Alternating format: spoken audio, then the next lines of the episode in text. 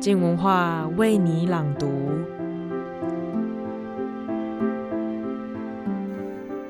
周二早安，今天是卢瑜家的书评时间。这一周我们要来聊聊他为什么这么做这本书。这本书是与家暴有关。家暴这个名词，其实我们都并不算太陌生。也许你也曾经好奇过。为什么受害者明明如此痛苦，却还是离不开那个虐待他的人？针对这个疑问，答案往往比我们所想的还要沉重，还要复杂。有一部分甚至来自于我们对于虐待者的太过宽容。至于为什么会如此发展呢？一起来听听今天这本书。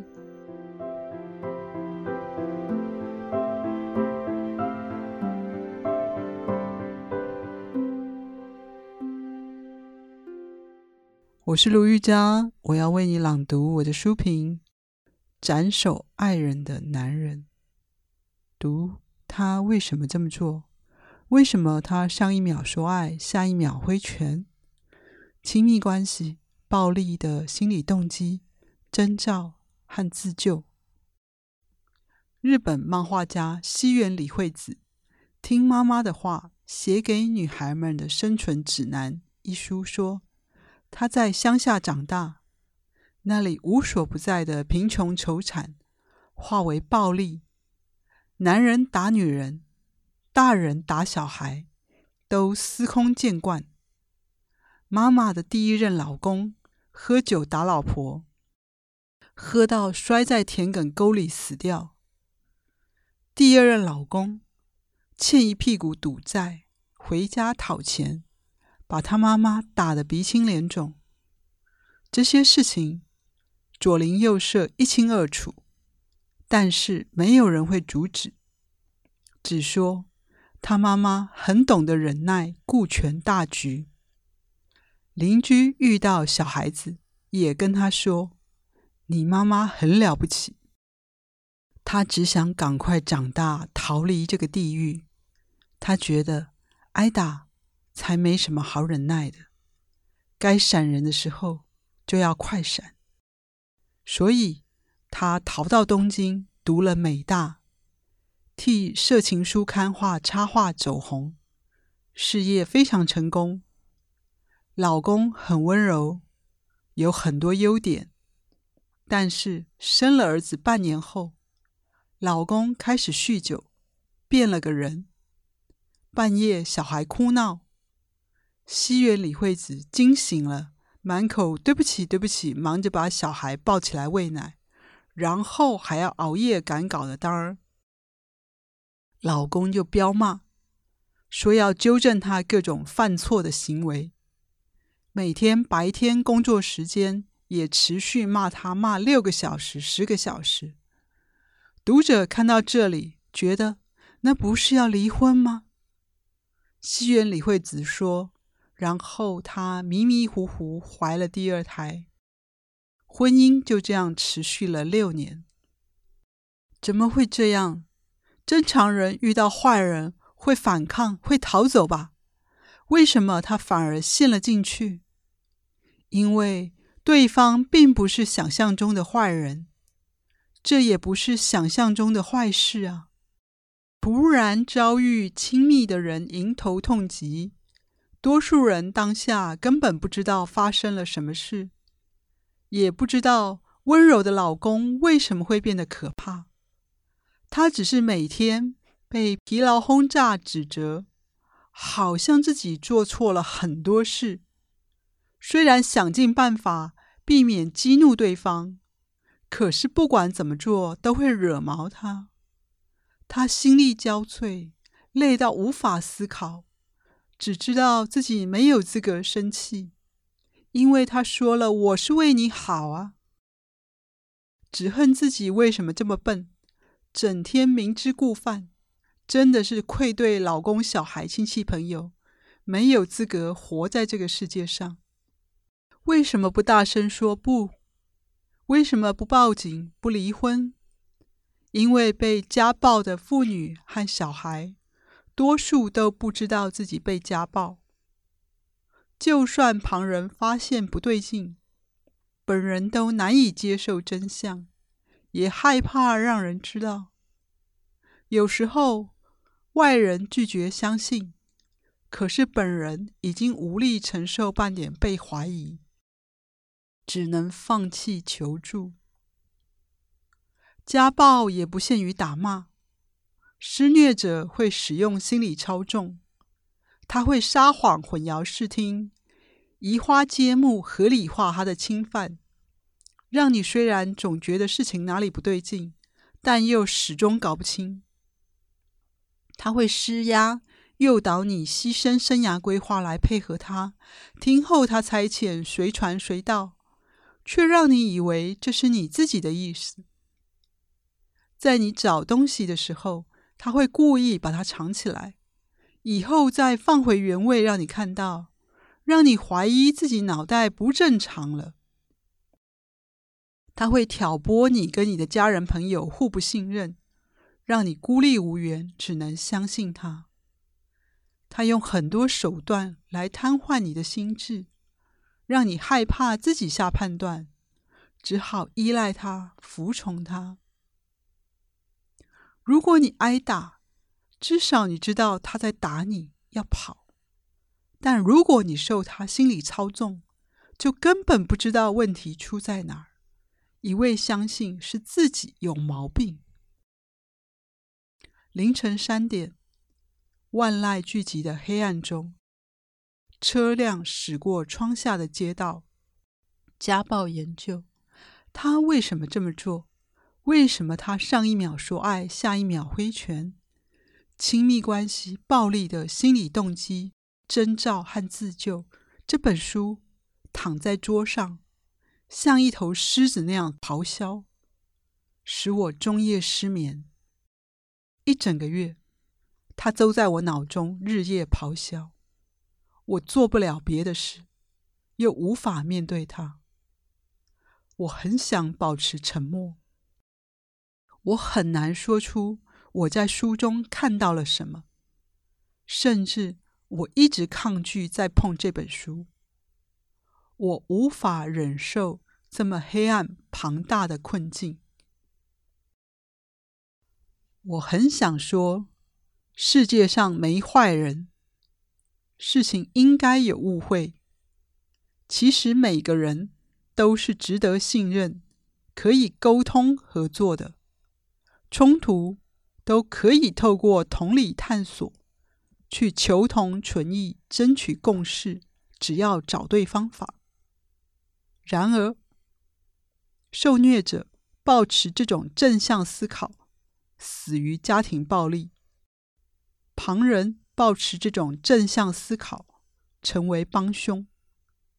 因为正向思考被误用来否认事实。作家王俊雄的《痛苦编年：给世人的安慰之书》书中自述：从小爸爸虐待妈妈，骂她是妓女生的，妈妈就打小孩，拿衣架打到作者眼睛流血。后来妈妈进了精神病院，但是姑姑们始终对爸爸无限开原谅。旁人总是对施虐者记以悲悯，说他内心还是个孩子，不知分寸。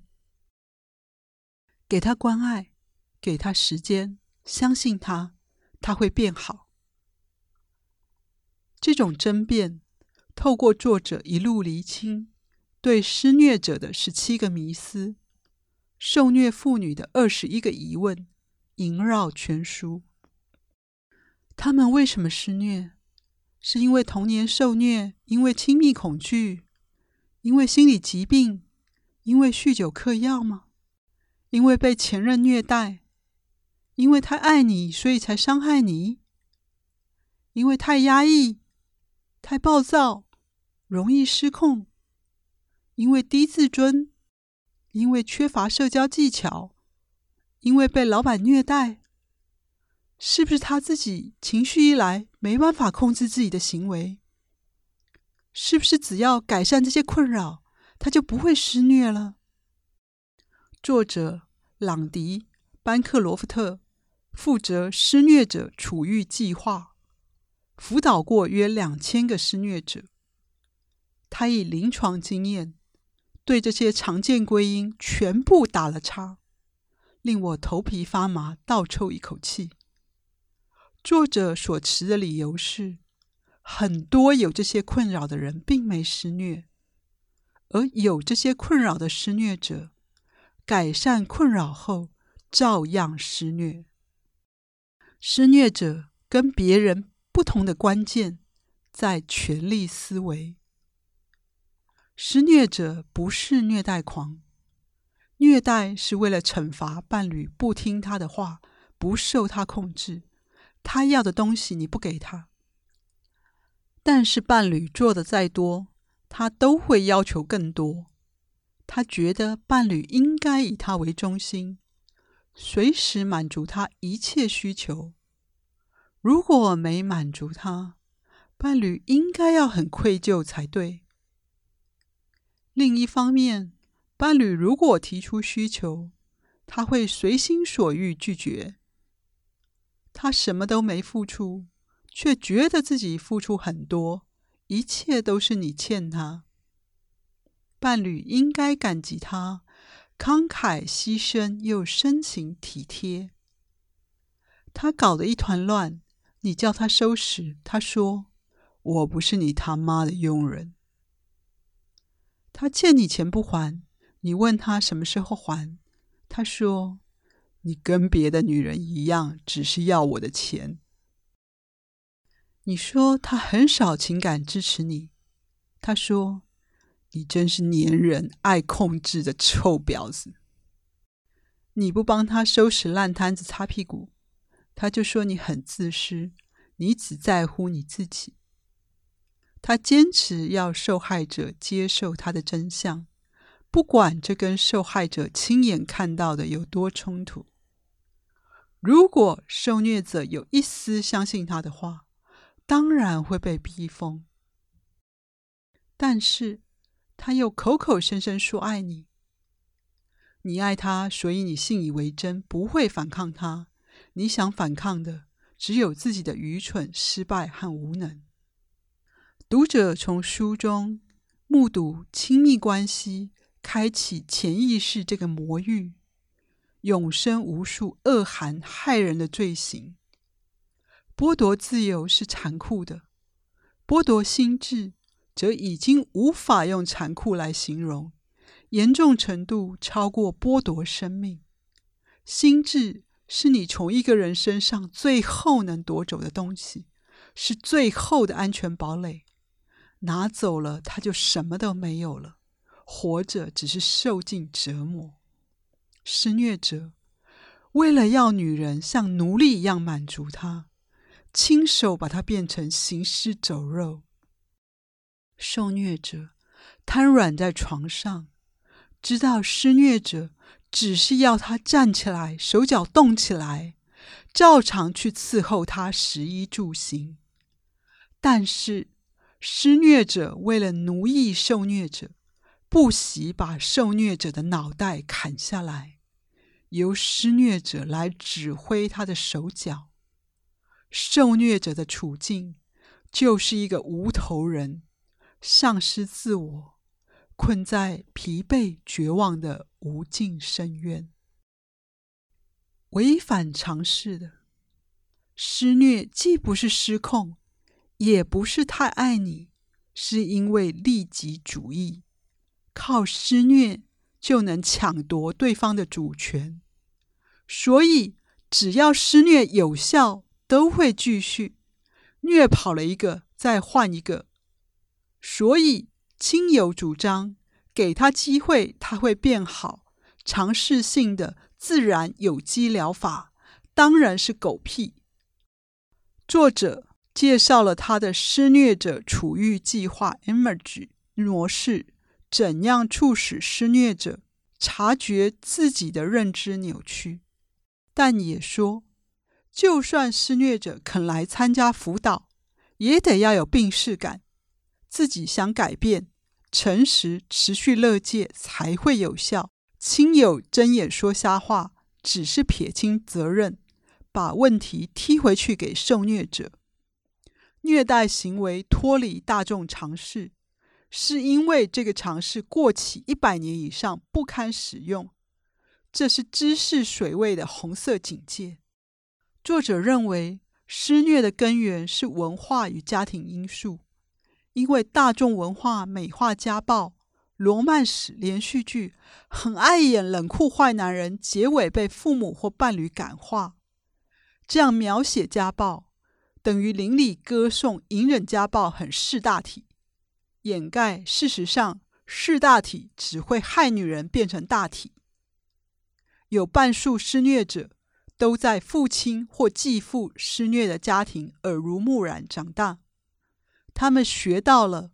环境对暴力的容忍允许，长辈称赞女孩说：“你很会煮菜，可以出嫁喽。”就是期待她做好仆役，让老公满意，才是合格的女人。这就是施虐者的观点。那你当女人不合格，我当然有资格教训你呀。家长抱怨男孩：“这么脏，将来谁敢嫁你？”赶快娶个老婆帮你收拾，这都在灌输男孩期待长大后会有个女人替他打点一切的错误观念。小学男生拉女生辫子，弹女生胸罩肩带，女生投诉老师说不要小题大做，他只是喜欢你。这话就是两性不平等教育，在灌输学生。你有条件的允许暴力，只要男生喜欢女生，那么男生对女生做什么都可以。施虐者迷失，虐待你是因为他太爱你，就是这样。要终结虐待，就得改变施虐文化。虐待是男性暴力。作者说，两性平等的国家根本没有施虐存在。这句话神威撼人。据此，我们也可以说，劳资平等的国家没有施虐存在；种族阶级平等的国家没有施虐存在；亲子平等的国家没有施虐存在。虐待是台湾日常的主流文化。亲友劝受虐者忍耐，合理化虐待，是因为我们习惯了否认虐待，认为理所当然，视而不见。所以这本书让人坐立难安。我们都有自己情愿遗忘的受虐秘密，但我们也都是别人受虐的旁观者，有能力去支持别人生还。如果有人想打破现状，这本书是你的武器，拿起武器去战斗。它会让虐待。从隐身之处清晰浮现。尼采提出精神三变，说人类会从忍辱负重、肩挑苦难的骆驼，蜕变成勇敢战斗的狮子。翻开这本书，就是受虐者转化的时刻。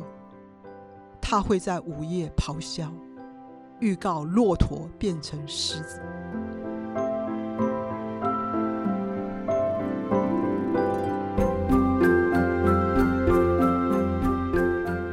当我们因为看了更多书，有了知识之后，就有能力成为知道的角色。这个角色就像是多了一双眼睛，能够带我们去辨别身旁的不合理现象。但是老实说，如果想要真的打破受虐的现状，停止恐惧的状态，其实还需要有更长的路要走。不只是我们必须要有更多的勇气，还要有完整的性平教育来支持，才有可能走到那一步吧。谢谢收听，今天的书评就到这里。明天就是我们的一周好好玩系列节目时间了，而我们的第二季问卷抽奖活动也已经开跑喽。这次为了感谢大家的支持。以及希望了解大家对我们的回馈意见。我们将会送出两本镜文学的好书，《完美人类》以及《Ring of the Day》。详细的抽奖讯息都可以到我们的粉丝专业所了解去关注。那我们下周的为你朗读时间再见喽！